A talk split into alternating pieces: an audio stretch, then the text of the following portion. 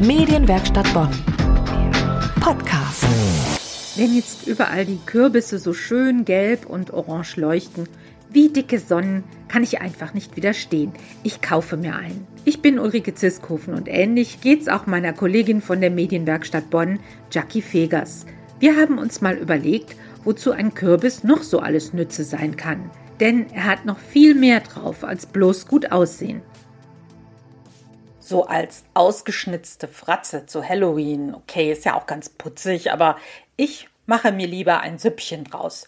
Oder diese ganz kleinen Hokkaido-Kürbisse, diese Orangen, die kann ich mir füllen wie Paprikaschoten mit Möhren und Sellerieraspel, bisschen Hack. Aber hier soll es ja heute mal gehen um andere Verwendungszwecke für den Kürbis. Kürbisse ausgehöhlt kann man auch als Gefäß benutzen. Das taten schon die alten Römer. Aber was die da reintaten, weiß ich nicht. Und vor allem, wie die die Kürbisse vorher trocken kriegten. Man kann Kürbisse ja mit Süßigkeiten befüllen und verschenken als lustiges Mitbringsel. Der Spaß hält nur leider bloß ein paar Tage. Dann fällt das Kürbiskörbchen zusammen. Ganz traurig. So traurig braucht dein Kürbis auch wieder nicht zu sein. Der toppt doch alle anderen um Längen, also um, um Dicken vielmehr. Er ist botanisch gesehen nämlich eigentlich eine riesige Beere und zwar die größte Beere, die es gibt. Und wegen der vielen Kerne, also seiner Samen, galt er immer schon als Fruchtbarkeitssymbol. Er macht in Kürbissen und sie in Gurken. Das war früher mal so ein etwas missgünstiger Spruch, wenn man sich über die allzu lockeren Sitten anderer Leute aufregte. In Japan gilt der Kürbis sogar als potenzsteigernd. Gut, äh, da kann ich nicht so mitreden. Da müsste man Mann sein.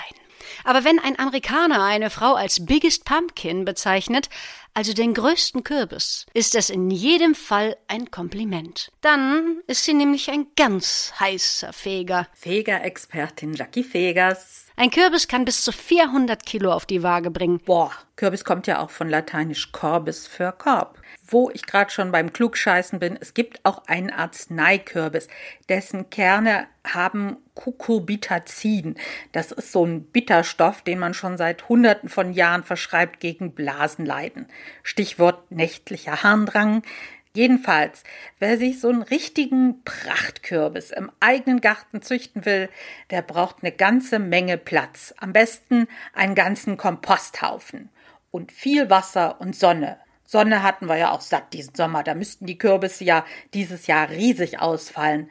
Spätestens Halloween werden wir sehen, wenn die Kürbisfratzen schauerlich leuchten. Ich hoffe jedenfalls, allen, die uns hier zuhören bei Kreuz und Quer, leuchtet die Herbstsonne im Oktober noch viel schöner. Da schließe ich mich natürlich gerne an und wünsche viel Spaß mit Ihrem oder eurem persönlichen Biggest Pumpkin Megakürbis.